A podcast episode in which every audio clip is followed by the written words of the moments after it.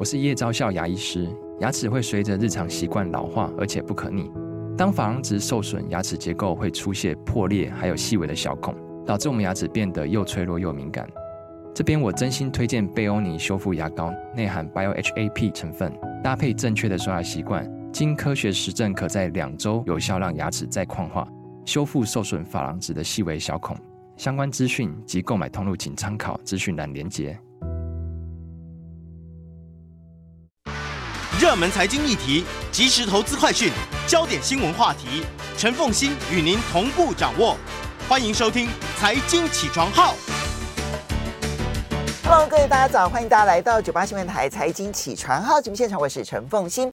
那我们就回到比较稳定的一件事情吧，家是稳定的。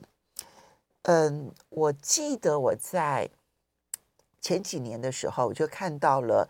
一位哲学家，他提到了一个很重要的概念。他说，未来世界变化的速度会远超过人类所历史上面经历的速度。啊，那在这么快的变化当中，人类会无所适从。嗯，所以呢，哦，这哈瑞说的，哈瑞说的，哈，就是以色列的这个历史学家哈瑞哈。那么他所说的，他说人类会无所适从，所以这个时候呢，就会回头去寻找他的那个稳定的点。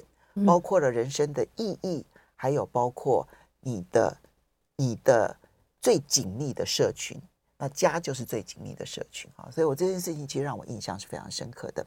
好，我们就回到《家传》这本书，这是天下文化出版社所出版的啊。在我们现场这本书的作者姚任祥，Hello，任祥早，嗨，各位听众朋友，宋君姐，大家好，对。娘家姓任嘛，哈，然后呢，这个夫家姓姚，这样。但是我觉得任翔很特别，是很骄傲的要冠夫姓，不不能说很骄傲的，不是吗？不是不是，很迫不得已的要冠夫姓。是你先生要求的吗？啊，绝对，他哪里敢？对呀，我在想说，不会吧？就就是你们夫妻之间相处一向是你说了算，不是吗？我想是我的母亲。呃，他有这种观念。哦、那自从我开始出书，然后到到各地去跑，然后讲讲演讲，有时候到到别的国家去，我妈妈就开始着急了，说：“你这个女生啊，在外头跑，怎么成什么体统？”我说：“妈，什么成什么体统？”她说：“赶快把先生的名字冠在你上头，有任何事情下来，你先生要帮你挡着。”这个这个是我为什么要冠夫姓的原因。有意思，有趣，有趣。他说，一个女人在外头跑，成何体统？你想想看，我是在他的这种传传传呃，就传承之下，然后我现在跟我这种现现在世代的小孩子，我们在谈传承，所以。我我自己在中间，我说嗯也好，我来听妈妈的话。妈妈妈妈想要我做，我就让我就做。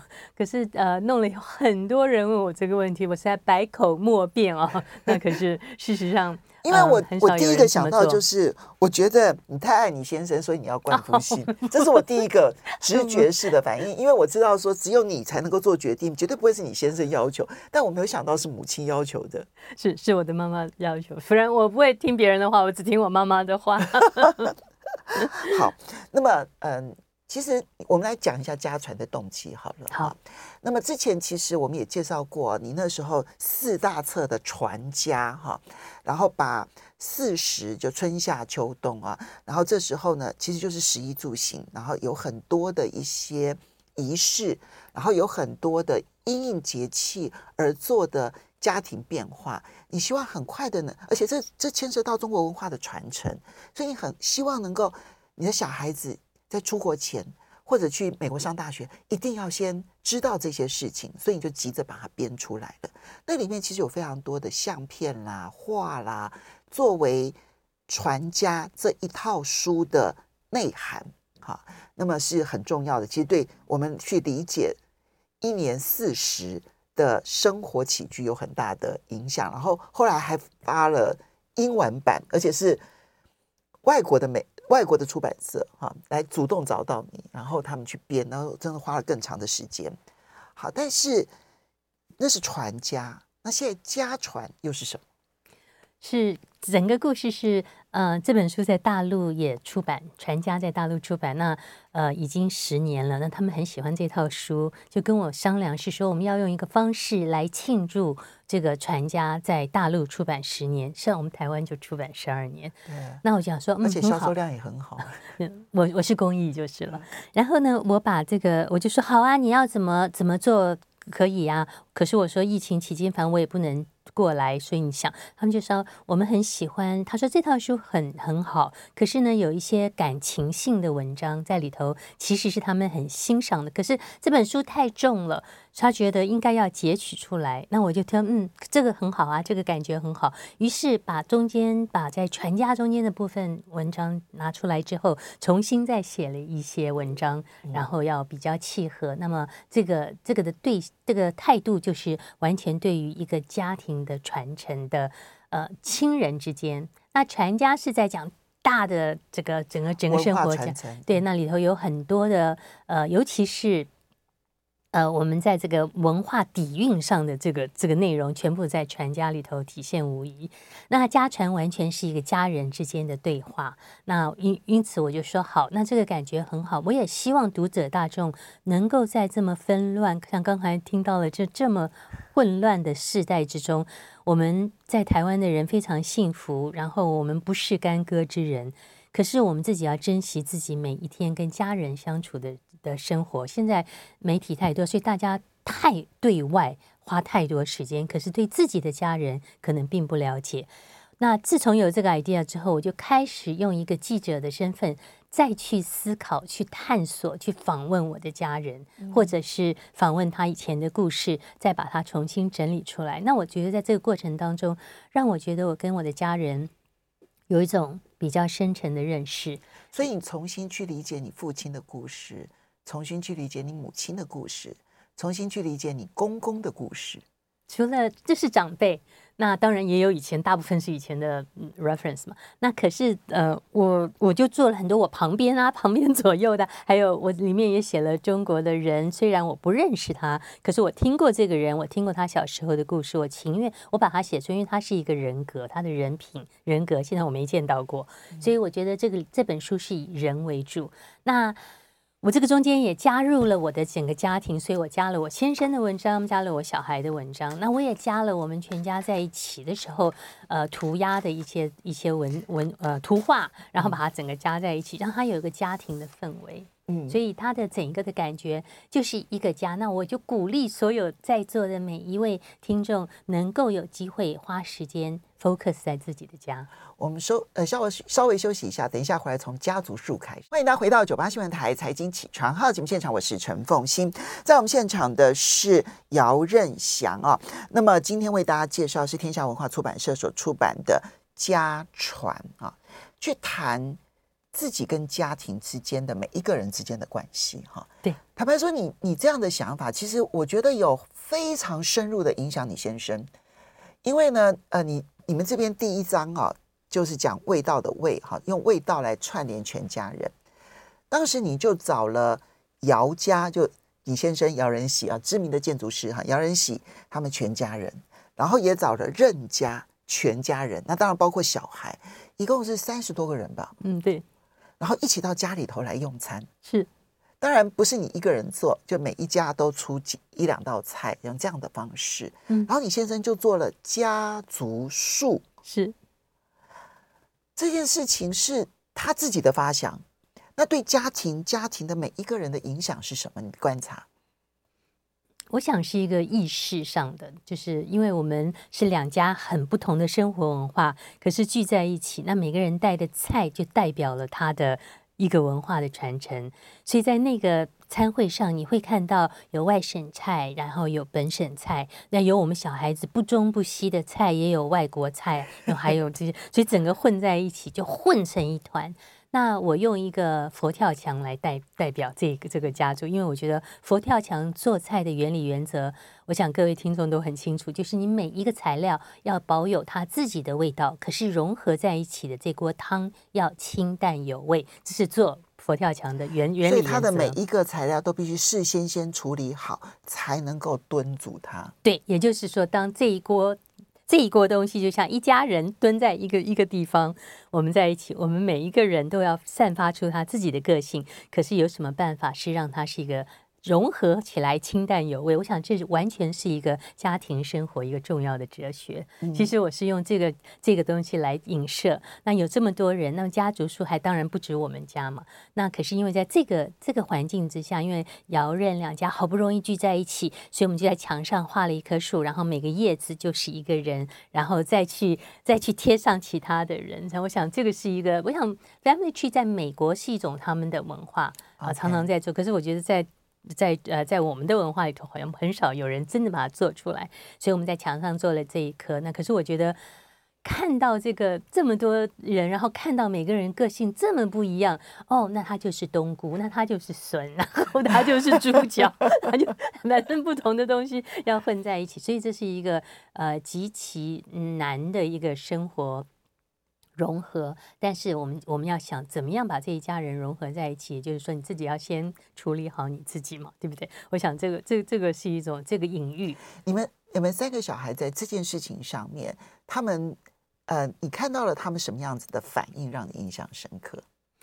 嗯、呃，我在出传家的时候，呃，其实他们都看着我做嘛，因为家里堆满了东西，跳来跳去，然后每次看我一下很兴奋，一下这样子很着急，那他们都知道我在进行这件事情。可是当把传家真的做出来的时候，我是一个一个单独的叫进来，从第一页讲到最后一页。各位，你拿到一千两百页，然后我说你给我坐在这边，我讲一次给你听。所以你讲三次啊？讲三次，然后三个小孩一个人讲一次，一个人讲，因为每每每个人有不同的着重点，所以当他们每一个人都知道我在做这件事情，可是当他们看完我这样跟他们讲完以后，他们三个人都是含着眼泪出去的。我知道，耶，我成功了，真的。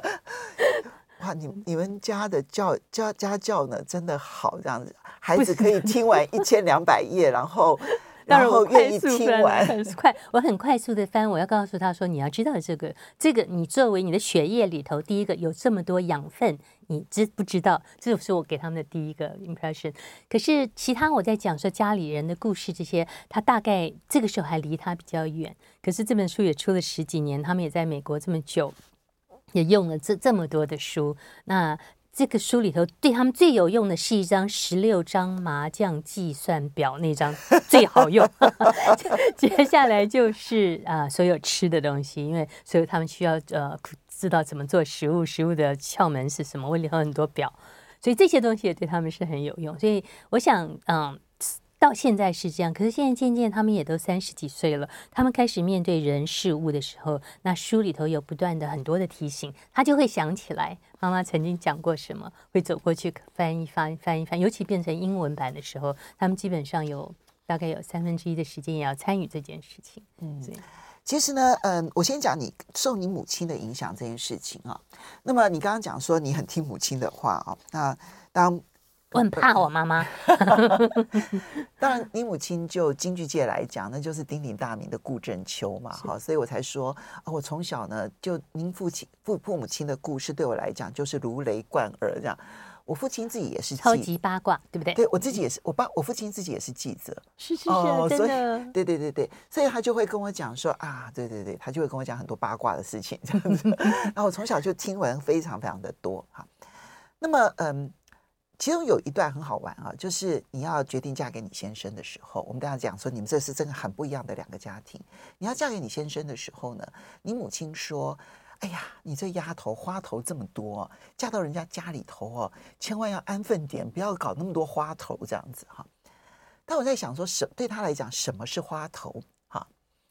然后呢，接着我就看到你去描述你母亲呢准备做菜这件事情，我想说。其实你母亲花头也蛮多的，就是她做菜是很有仪式感的，她愿意做很复杂、很复杂的菜，对她来讲那是一个仪式感，所以其实你们的仪式感是传承的。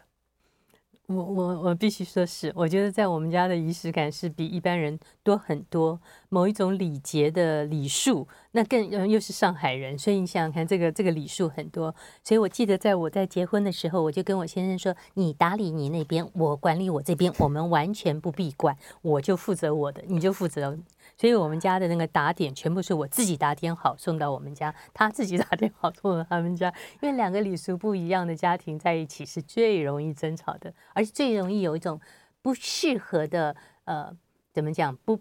不融洽的一种感觉，所以我说我绝对不要让这件事情发生，因为我我我明白上海人的礼数多到一个让人家完全不可以相信的地步。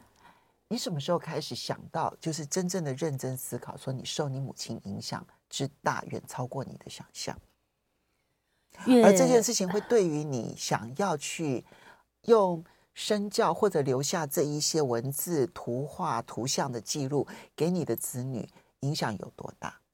我想是自己生了孩子开始，自己生了孩子，然后我小的时候，我妈妈就是看我走路拖鞋拖出声音来，就不准不准出声音，不准出声音，我又听不懂，然后就一直出声音。结果就罚跪，然后像这种例子在我家就是常常见到。可是我小孩就拖着鞋子在我面前拖啊拖啊拖啊这样过去，我就 可我就在说哦，妈妈原来那个时候是有是有目的的。所以我妈妈在管我这种比较呃生活细节，因为她是一个舞台上的人，所以她对于舞台上的表现就要就就就一直有一种她的严肃，所以她要求她的小孩就要变成这样。所以我是在一种嗯在一种这种压力之下长大。可是。事实上，当自己生了孩子之后，你也看到孩子在对外的应应退进退的这种方面，你会看到他哦，他也需要这些。他事实上他是这样，因为他们吃饭实在是没有吃相，拿筷子也实在是。我一看到他，我就说我妈妈那时候是教对了，就是他一定要做。要是你不去严格的跟他讨论说，我告诉你，你吃要吃相，坐有坐相，站有站相。这个现在的人很少真的有这种礼仪上的教义嘛。我真的是妈妈是对的，妈妈那个时候教我是。呃，虽然虽然我没有像他那么那么难难搞，可是我觉得至少在生活的行为上，至至少减少犯错，这个是一个绝对的影响。好，所以我就在这里面去看到你母亲这样子用那种非常细腻的方式在做菜这件事情，我觉得是一种传承。但是哦，我刚刚提到说你们两家就是很不一样的两个家庭，你们是外省家庭。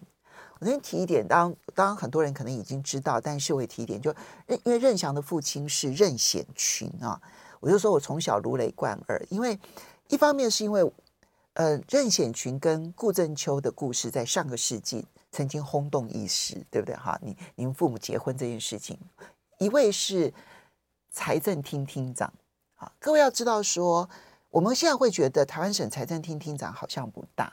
可是你要知道，刚刚这个国国民政府来到台湾的时候，那时候不会有所得税，不会有关税，不会有证交税，就所有你看到中央现在在收的税，那个时候都没有。那时候能够收到的会是什么税呢？就是土地税、田赋，哈，然后呢还有房屋税，那这些税都是地方税，地方税税谁来收？省财政厅来收。所以你要知道，那时候真的掌握国家的财政大权的人，其实是任贤群，而并不是那个时候的财政部长。你就知道说，那个我我讲这一段话是有根据的，因为我后来跑财政部的时候，财政部的官员会教我这些课，就讲那个时候为什么他的影响这么大。哈，好，那一位是政府官员，而且是掌握重要权力的政府官员，然后另外一位是鼎鼎大名的。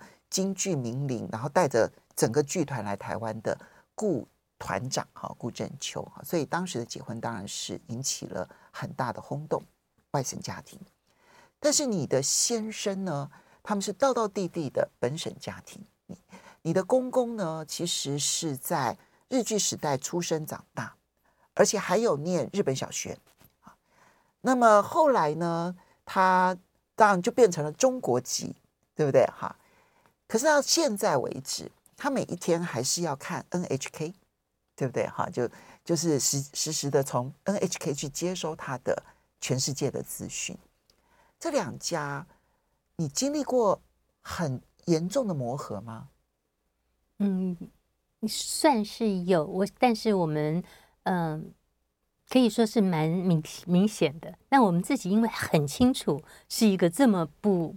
不一样的家庭，所以你跟姚仁喜结婚之前就已经先想清楚这件事了？没有想清楚，那倒没有，那是变恋爱冲昏头了，是，绝对不会想到的。那可是有一次，我妈妈跟我的姨妈就在对对讲说哦，南京大屠杀，这日本人没有血统，日本人什么没有人性。我们稍微休息一下。等一下，马上回来的时候就来讲这一段你感受到的差距。欢迎大家回到九八新闻台财经起床号现场，我是陈凤欣。在我们现场的呢是姚任祥。那他最近呢把他在传家当中呢所希望传达的情感化成文字，当然这里面就有很多，你就要重新去写你的父母啊，重新去写你的公公啊，然后重新变成一位采访者哈。那么嗯，就由天下文化出版社来出版这一本。家传，我们去看到怎么去维系一个家庭的情感，它其实是需要付出的。然后呢，从这里面也学习到说，两个完全不一样的家庭，其实那个在结合的过程当中，但我必须说，呃，你母亲也好，你公公也好，都是超级理性的人。那他们，嗯、超级理解他们自己的不同，而愿意接纳亲家跟自己的不同。然后希望这样的接纳可以让子女生活的很好、很美满。这一点是你、你的母亲跟你的公公，我从书里头看到的那一个很理性的一种温暖。我想是他们有一种智慧吧。嗯，对，有的时候有些人他呃，如果太近了，反而。相斥嘛，对不对？所以我想这是一种智慧。那这套书的的文字，事实上它没有说完全重写，而是说我这次有增加了一些对一些新的文章，然后嗯，然后又把以前的文章比较不适不不贴切现代的，稍微做了一些局部的修改。嗯，好，那我们就来讲你自己的家人。嗯，写你母亲是写你父亲是。嗯、你父亲当然，嗯、你要去理解你父亲这件事情困难吗？我在这个呃，我当然，我小时候看到我父亲的时候，他已经是呃卸下公职了，所以我也是从很多的报道跟跟访问我母亲之中说出来的。所以我父亲的资料因为很多，所以我觉得写他很容易。那但是我在写的时候，我还是很 amazing，我有一个这样子的父亲。那可是中间有一位我不认、我没有接触过的人，是我的天上的婆婆。那她是一个我从来没有见过的人，那我必须从。他的小孩的身上去拼凑出这位女性，那这个是一个很有意思的过程。我就去听我的大伯、我的小姑他们怎么形容，我也听我的公公怎么在说他自己的呃前妻。那我也听姚仁喜一直在跟我讲他小时候的故事。结果我把它拼凑起来的时候，当这个画面整个拼出来的时候，我觉得 Oh my God！我觉得这个实在是一个全世界最伟大的女人。的时候，他怎么感想？我觉得他们小孩子就很，他们家的小孩子会觉得这是很自然的啊，妈妈就是这样子的付出，这样他们都很就是说非常习惯。可是从我的角度里头看，我说不得了，我今天也是做一个妈，我怎么可能就跑到东海大学帮老大老二去洗完衣服，孩子也不见自己在坐车回来，对我来讲不可能的事情。可是他就是一个这样子。呃，能够了解小孩子的个性，然后把小孩子放在第一位来处理，第一顺序。可是，在我们家，我们小孩一定是最后一个顺序。我们家是爸爸没回家吃饭，我们是不要回家，不可以吃。你母亲是以夫为天的，我想那个年代也都是这样子。也说实在话，很多家都是这样子。不纯粹是，我觉得你母亲特别崇拜你父亲。那也是家规嘛，就是这样子。那就就很多规矩。那杨仁喜家就是不是说没有规矩，而是他们有自在。所以他们家小孩子讲话开玩笑起来，你就会觉得我在旁边是说怎么有那么好笑的一家人？可能一件事情全家人各种不同看法，可是大家笑得七荤八素。在我们家是不可能的，我们家是就是有规有矩这样子，要笑也是嘻嘻嘻，然后不会这样很放荡的笑。那我就很很羡慕这样子的家庭。我讲实在话，因为我没有在这个，我没有自在过，我在我自己家里没有办法自在，因为规矩太多。我从小到大在复兴小学，My God。那种学校里头也不可能自在，可是我在另外一个家庭发现他小孩很自在，我就开始很好奇，因为我在教我的孩子，我希望孩子自在，我就去反推他的父母，他的父母到底怎么带这个孩子？所以我很好奇，就是说姚儿喜看到你的文字的时候，他有没有才重新去思考说啊，原来我有这样的母亲，对我的影响这么大？我觉得有，我觉得我完全做到了一个我应该做媳妇的角色，告诉他们说，嘿。你们的母亲是全天下最伟大的母亲，你们知不知道？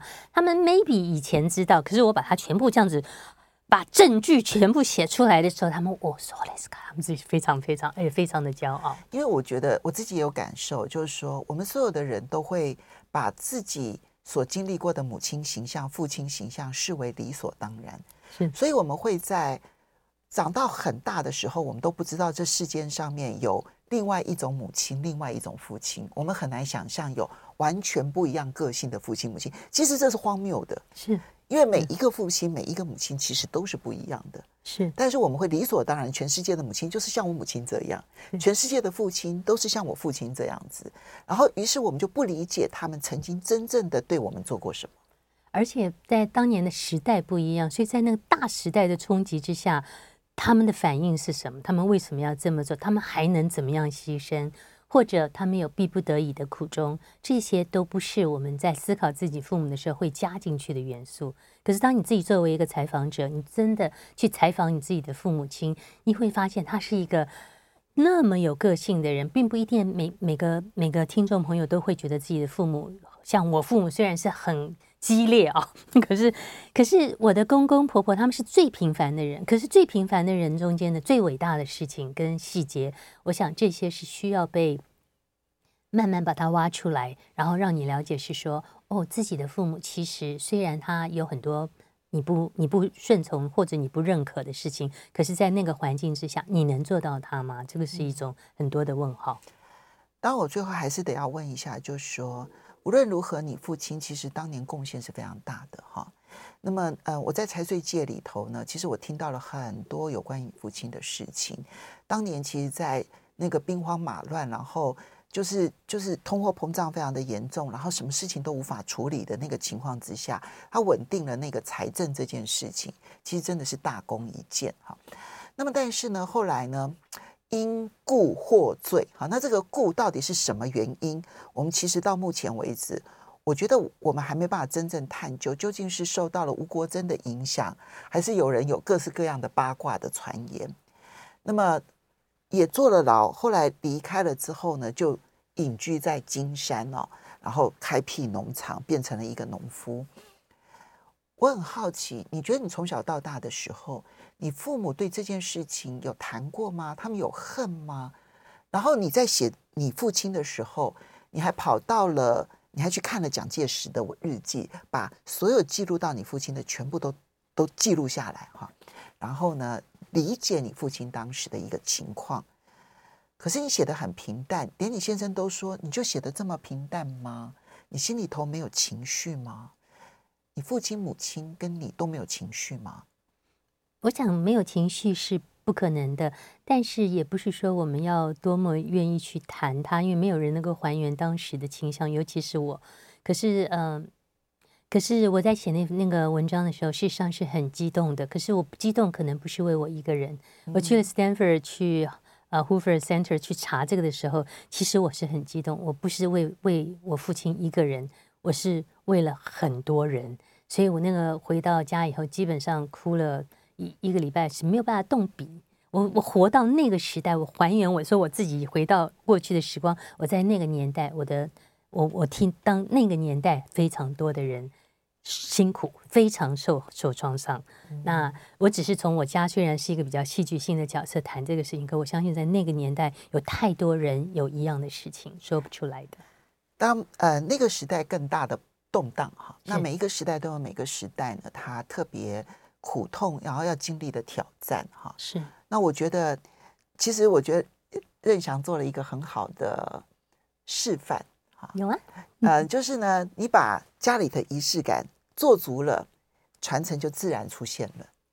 当你把家里的故事收集完整了，那每一个人就知道，原来我是这样长大的，是，而我就会知道我会往哪里去。